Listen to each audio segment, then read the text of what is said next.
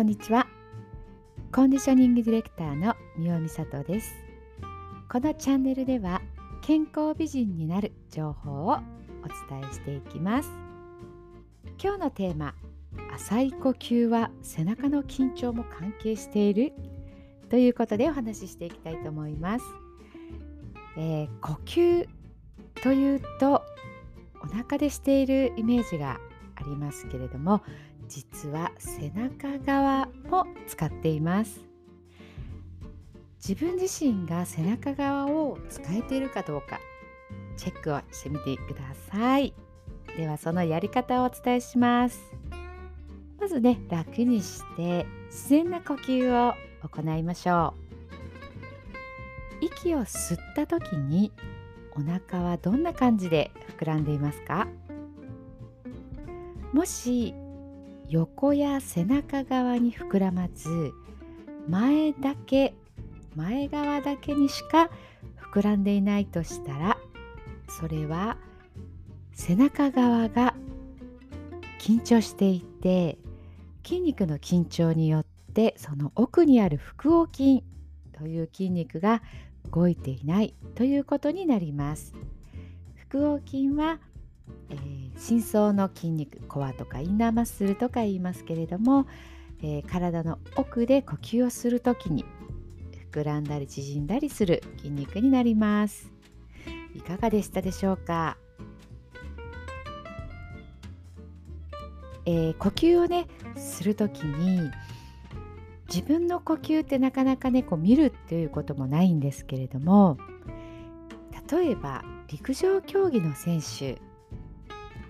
特にこう長距離とかね短距離とか走る選手がゴールをゴールをした直後を、えー、ちょっとね思い出してみてください。ゴールした選手もう両手を膝の上に置いてこう前かがみに、ね、なって大きく息をしていますよね。馬跳びの、えー、馬の形を作る感じです。えー、逆にね酸素をたくさん取り込もうとしてこうぐーっと背中を反って上を向いてる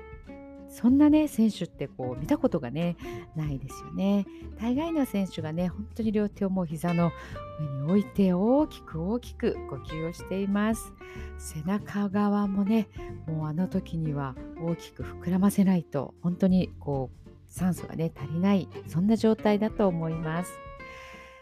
でその背中側えー、私たちはね選手でないとしてもこの背中側の筋肉が膨らまずガチガチだと息がね入りづらいですよね。本当になんだか苦しそうなそんな感じがします。はい。ということで背中側の筋肉を柔らかく弾力を持たせる方法をお伝えしたいと思います、えー、そのやり方2つあります。まず1つ目仰向けになります。そして仰向けになって両方の膝を立ててそして両膝を揃えます、えー、できる方ねちょっとやってみてください。仰向けになってそして両方の膝を揃えます。揃えた両方の膝を左右に小さく振ります。揃えた両方の膝を左右に小さく振ります、えー、バタンバタンとね左右の床まで倒すのではなくて腰幅くらいもう本当に右に1 0センチ左に1 0センチぐらい小さく小さく振るのがポイントです。そして2つ目。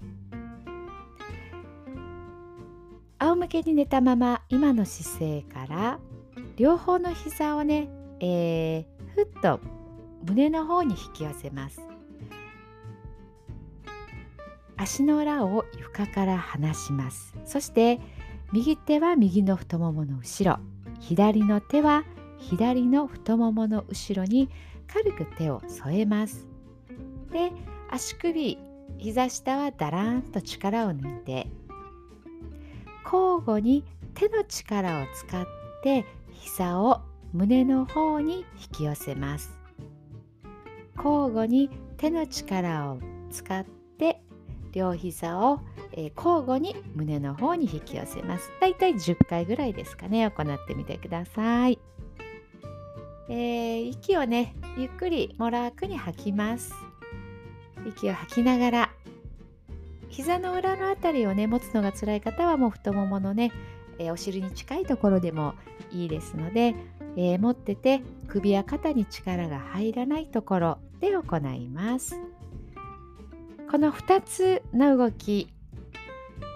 えー、行うことで腰や背中周りで頑張っている、まあ、頑張っているというのはね緊張している。はい、そんな筋肉が少しずつ弾力を取り戻してきます。そうすると息を吸った時にもお腹お腹の横背中側も膨らみますので呼吸が楽にできるようになってきます。是非ねリラックスしてやってみてください。それではまた明日。お聴きくださりありがとうございました。